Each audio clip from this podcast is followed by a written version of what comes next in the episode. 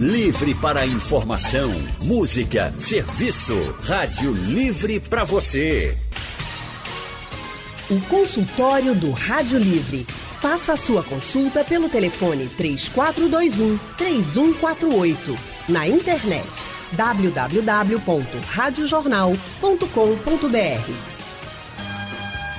A empatia não é uma palavra nova, já ouvimos há algum tempo.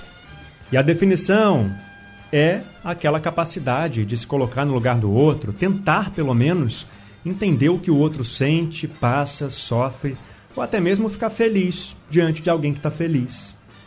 Para tanta gente isso é tão difícil, né? A falta da empatia faz as pessoas menosprezarem, diminuírem ou até mesmo ignorarem causas coletivas, como por exemplo, vindo aqui para nossa realidade, a pandemia do novo coronavírus, ou até mesmo, como a gente está falando durante todo o programa de hoje, sobre racismo. Como a promotora acabou de dizer aqui no Rádio Livre, muita gente faz você acreditar que você não está sendo vítima de preconceito porque não se colocou no seu lugar, porque Perfeito. não percebeu que você está sendo vítima do racismo, ou seja, não teve empatia. Muita gente também acha que quem está com medo da pandemia do novo coronavírus e que está higienizando a casa, que está mantendo o isolamento social, acha que é besteira, que é mimimi, que está enlouquecendo com, com nada. Não está se colocando no lugar das outras pessoas. Inclusive ainda sai de casa, né? Sai de casa, se coloca em risco e coloca em risco a outra pessoa. Mas essa incapacidade de se colocar no lugar do outro, de ter empatia, é um problema de caráter ou você acha que é um problema psiquiátrico? É o que a gente vai descobrir agora no consultório do Rádio Livre. E para conversar sobre o assunto, convidamos o pós-doutor em Ciência da Saúde pela Faculdade de Medicina de São Paulo, Spencer Júnior, que também é professor e psicólogo da Universidade de Pernambuco. Spencer Júnior, boa tarde, seja bem-vindo ao nosso consultório. É, boa tarde, Leandro. Boa tarde também a Anne Barreto e minha parabenização à sua gravidez, Anne. Obrigada, doutor Spencer. Muito obrigada e muito boa tarde também. Como é bom poder lhe ouvir mais uma vez aqui no Rádio Livre, viu? Seja muito bem-vindo. Bem, quem também está com a gente nesse consultório é o psiquiatra, psicanalista pela Sociedade Psicanalítica do Recife e diretor técnico do Instituto Raide, Evaldo Melo. Evaldo, doutor Evaldo, muito boa tarde para o senhor e muito obrigada por estar com a gente no nosso consultório. É, boa tarde para você, Anne, boa tarde para todos os seus ouvintes, boa tarde para Spencer, novamente juntos, meu companheiro. Pois é, doutor. Um grande abraço também para o senhor. Consultório promovendo esses encontros, eu adoro. Bom, vamos então começar aqui lembrando vocês que estão ouvindo a gente que vocês podem participar também, mandando para a gente a pergunta que vocês quiserem fazer para os especialistas pelo painel interativo no site da Rádio Jornal também pelo nosso WhatsApp no 991478520 ou pode ligar para cá para falar com a gente aqui ao vivo no nosso consultório. Eu vou começar perguntando é, para o doutor Spencer, pedindo, na verdade, para o senhor falar um pouco sobre essa empatia. A gente é uma palavra bonita, né? Todo mundo gosta de usar nas redes sociais, empatia. Na prática, o que, que é a empatia? Anne deu alguns exemplos que foram perfeitos, na minha opinião aqui, da minha colega de bancada. Mas na prática, como que a empatia se manifesta? Bom, a empatia é um atributo afetivo que pressupõe a existência do outro. E, portanto, perpassa pela questão do, da formação do caráter.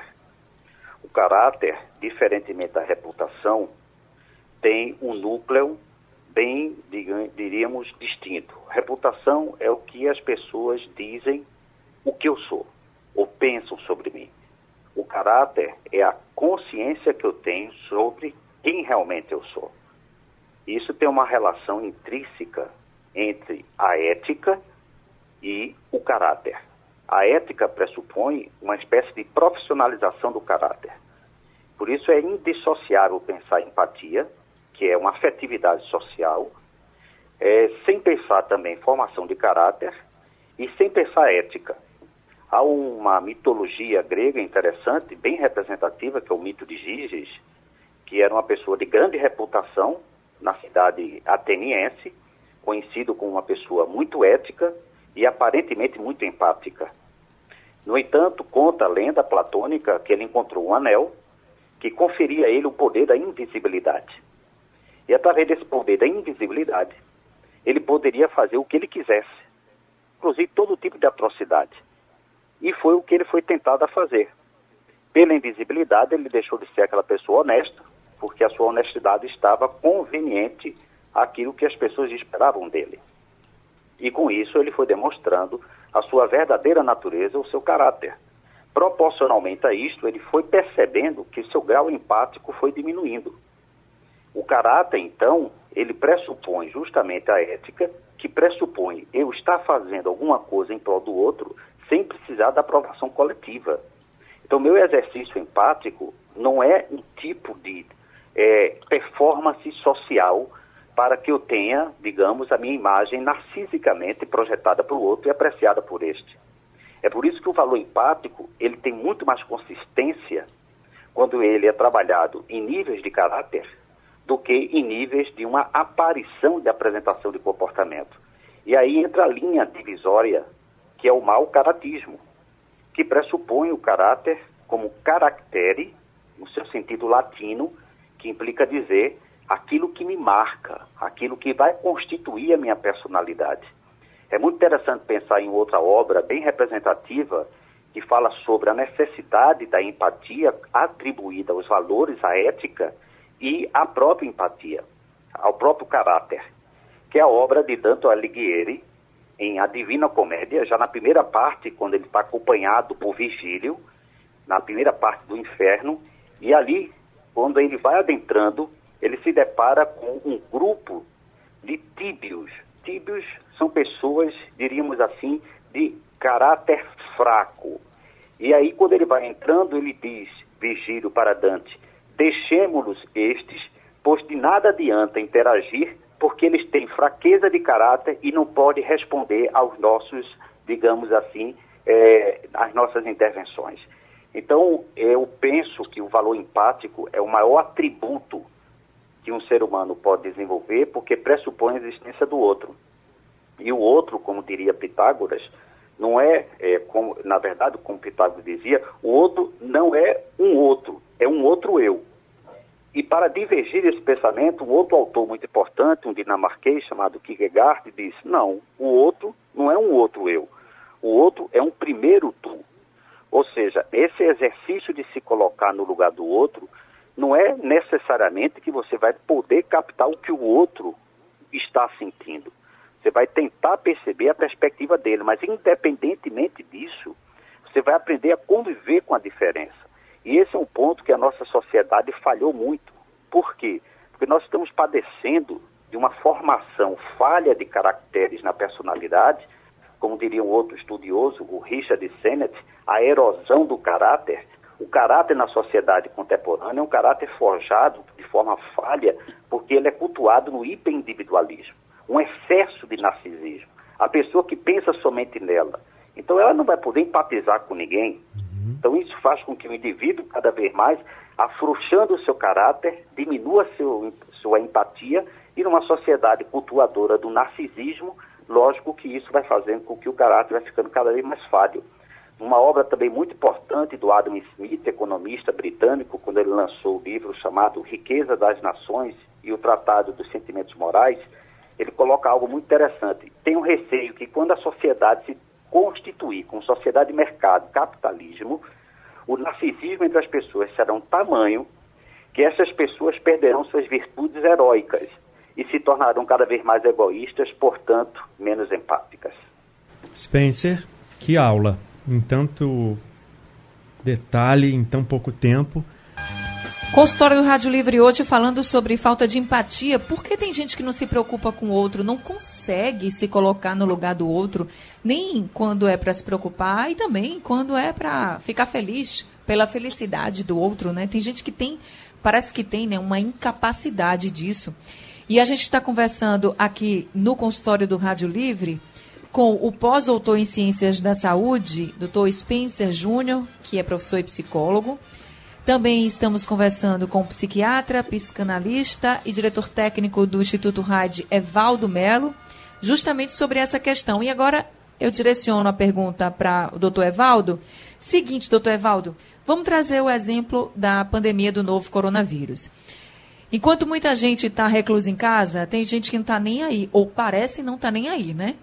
Mostra, faz questão de mostrar que não está preocupado, se mantém em aglomerações, mesmo sabendo e mesmo ouvindo e vendo em todo canto que é perigoso, que você está se colocando em risco, que você está colocando o outro em risco também. Quando a gente pega uma pessoa como essa, que é uma pessoa que tem esclarecimento, que está sendo informada o tempo inteiro, não é algo que você não sabe dos riscos. E mesmo assim ela faz questão de quebrar as regras de ir para aglomeração, ir para protesto, enfim, sair de casa, não manter o isolamento. Isso pode ser considerado uma questão de caráter da pessoa? Pode ser considerado que essa pessoa está com algum problema psiquiátrico? Como é que a gente pode, então, distinguir, né? Por que aquele ato justamente dessa pessoa? Veja, é, eu acho que a gente tem esse exemplo que você está trazendo, que é um exemplo bem contemporâneo do que a gente está vivendo neste momento é, da, do, de se defrontar com algo que é desconhecido. A, a, pandemia, a última que aconteceu, foi em 1918, então há mais de 100 anos, não tem ninguém que tenha vivido a pandemia. O que a gente sabe sobre pandemia é o que a gente leu e, e, e não o que a gente viveu. Então, eu acho que a pessoa pode não ter a capacidade empática por uma questão estrutural de personalidade, porque a personalidade se estruturou de forma a que a pessoa só se preocupe com ele mesmo, com as coisas dele. Não? É, uma, é uma estrutura narcísica, onde só existe ele, os outros não existem, apenas para serem espelho da sua, da sua personalidade. Então, há uma coisa, há uma a uma incapacidade empática por uma coisa estrutural. Ou uma coisa narcísica, uma coisa arrogante, ou uma coisa psicopata, em que o outro não vale nada. É, o outro não tem valor e eu, eu vou, vou utilizar o outro apenas para conseguir as coisas que eu quero. A outra questão é que você pode não ter a capacidade empática, por exemplo, quando você está com algum transtorno, porque você está tão voltado para as coisas internas suas, para as coisas particulares suas, e que você não consegue se ligar no outro ou nas coisas que estão acontecendo ao seu redor. Por exemplo, você pode estar vivendo, algumas pessoas que estão vivendo uma grande depressão e que parece que ela está absolutamente alheia a qualquer coisa que se passa ao redor dela, mas o que, o que acontece não é que a pessoa está alheia, é que a pessoa está tão concentrada em si mesma. Por exemplo, o organismo, quando ele está sofrendo um ataque, uma lesão, ah, o sangue fica concentrado só no coração e no cérebro, que são as duas coisas mais importantes do corpo, e o resto é como se o corpo não se preocupasse com o resto é, do, do, do, dos seus pedaços, porque o coração e o cérebro são os mais importantes. Então, é, às vezes a pessoa está com a depressão, como eu dizia, e ele tem a incapacidade de se preocupar com o outro, porque tudo está concentrado nele pela patologia, pela dificuldade e não por uma, uma situação é, estrutural ou de personalidade. Então, pode acontecer as duas coisas. A pessoa tem uma estrutura que o outro não vale nada para ele, ou a pessoa está tão envolvida em resolver as suas próprias dificuldades e que não se apercebe do que está ao redor. Essa situação mas... da pandemia, diga, pode, pode falar. Não, eu só ia lhe perguntar o seguinte, mas quem está perto dessa pessoa tem como identificar, não sei, por exemplo, vamos é dizer. Um outro caso.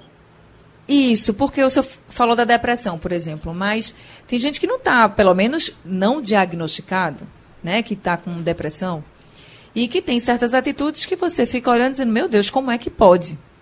Então, como é que é nós que estamos convivendo né, com essas pessoas podemos diferenciar? É, Até mesmo para pedir ajuda, procurar ajuda. É, você estava é, falando uma coisa que eu ia entrar, que é exatamente essa situação. Uma pessoa, por exemplo, na situação da pandemia que nós vivemos, resolve ir para a rua. A pessoa resolve ir para a rua porque ela está alheia ao que pode acontecer com ela mesma, porque não esqueçamos, a pessoa que vai para a rua, em primeiro lugar, ela está colocando a sua vida em risco, né? Ou ela é, vai para a rua porque ela não acredita por uma questão de alienação, ela não acredita em tudo que se diz. Tem algumas pessoas, por incrível que possa parecer, tem algumas pessoas que não acreditam na gravidade da situação. Né? Porque quando, quando a informação científica chega, por exemplo, que diz que cerca de 80% das pessoas terão uma forma leve da Covid, com pouco sintoma ou mesmo sem sintoma, a, a pessoa arrogantemente se acha que está nesta situação e que ela não vai ter sintoma. Então ela fica insensível pela arrogância, por achar que aquilo não vai acontecer com ele. E algumas pessoas vão porque, na verdade, acham que é, são capazes de, de, de suportar qualquer coisa que venha e o outro mesmo não vale. Eu acho que há um terceiro grupo de pessoas que eu sempre quero falar, que são as pessoas que não conseguem ficar em casa porque não tem estrutura em casa para ficar em casa. Né? Falta estrutura. Eu estou em casa, tenho 72 anos, eu estou em casa desde 18 de março. Já faz dois meses e meio que eu estou em casa. Mas eu tenho condições de ficar em casa, mas sei, sou sensível a compreender que tem muita gente que não está fazendo isolamento social porque não tem condições concretas Sim. de fazer um isolamento uhum. social. É. Agora, para a gente finalizar já, infelizmente, nosso consultório de hoje, que o nosso tempo está acabando, as pessoas que não têm empatia, não sentem, não conseguem sentir a empatia, é possível desenvolver essa capacidade? Como dizer isso a alguém? Olha, você precisa ter mais empatia. O que, que essa pessoa pode fazer para desenvolver a empatia? Doutor Spencer, por favor, só vou pedir para o senhor ser mais sucinto agora, que a gente só tem dois minutinhos, infelizmente. Bom, então, muito é, objetivamente falando, sim, é possível, mas vai depender muito da estrutura é, individual, o repertório pessoal e, logicamente, é, finalizando, o caráter é uma questão de escolha. Para isso, a pessoa tem que empreender esforço cognitivo, mas sabendo que, ao mesmo tempo, isso pode ter comprometimentos em função da própria personalidade. Então, eu diria que, no geral, sim, é viável, é possível, mas tem custos a serem pagos. Né? É, o Karl Marx dizia na sua obra O Capital uma frase muito interessante: o pior dos tecelões será sempre melhor do que a melhor das aranhas. Ou seja, por quê? Porque o ser humano ele pode fazer uma teia de forma muito diferente até o infinito, enquanto a aranha só faz repetir aquilo que ela já sabe. Então a vantagem do ser humano é justamente ele poder ter um certo, dar um certo destino ao seu próprio caráter, portanto melhorar sua empatia. Falando... Isso na fase adulta também, doutor Spencer? Como? Desculpe. Na fase adulta também dá para desenvolver quanto, essa empatia? É, quanto, é, quanto mais você já cristaliza os anéis de personalidade, mais difícil vai ficando a operação. Né? Isso é bom que se diga. Pessoas de mau caráter, como diria o Etienne Laboissy, nunca vai ter amigos, vai ter só cúmplices. Essa é a vantagem, então, de você desenvolver um bom caráter, você desenvolve empatia e você tem amizades mais potencialmente sinceras. Mas quanto mais, digamos, avançado na idade, potencialmente também, pela cristalização da personalidade, as dificuldades são proporcionais. Olha, eu queria dizer que eu ficaria aqui a tarde inteira ouvindo os dois, mas meu amigo Wagner daqui a pouco não vai gostar muito, que ele tem o um balanço de notícias para começar às quatro da tarde. Então, infelizmente, eu vou encerrando o nosso consultório por aqui, agradecendo muito a participação de vocês dois, viu, doutor Spencer e também o doutor Evaldo. Muito obrigado, um abraço para todos, a doutora Evaldo também. Obrigado, até a próxima. Obrigada, doutor Evaldo. Obrigada, doutor Spencer também, pelas reflexões. E é isso, né, gente? A gente precisa se preocupar com o outro. Isso é bom. A é gente precisa se colocar no lugar do outro, né? É básico, exatamente, Leandro. É básico, é essencial para a humanidade. Quando a gente, e a gente está vendo isso agora na pele, né? É. Como a gente está sofrendo e como é bom quando tem alguém que se coloca no nosso lugar e que nos ajuda. Isso é muito importante. Então comece aí, se você tinha essa dificuldade, comece a pensar de outro jeito. Começa a desenvolver empatia em você. É possível, doutor também explicou. É. Então, vamos em frente. É possível. o consultório está acabando, né? Isso, mas se você perdeu, quer ouvir de novo, tem aquele recadinho de todo dia, que é sempre bom lembrar. Daqui a pouco fica disponível no site da Rádio Jornal é reprisado de madrugada na nossa programação e também fica lá no seu aplicativo preferido de podcasts. Leandro, até amanhã. Até amanhã, Anne Barreto. Muito obrigado pela companhia de vocês nessa tarde de quinta-feira. E a gente volta amanhã, sextando aqui no Rádio Livre, né? Todo mundo junto com a gente de novo a partir das duas da tarde. A produção do Rádio Livre é de Gabriela Bento e Urinelli. Trabalhos técnicos de Edilson Lima e Big Alves. Diana Moura é a editora executiva e a direção de jornalismo é de Mônica Carvalho. Sugestão ou comentário sobre o programa que você acaba de ouvir, envie para o e-mail ouvinte@radiojornal.com.br ou para o endereço Rua do Lima 250, Santo Amaro, Recife, Pernambuco.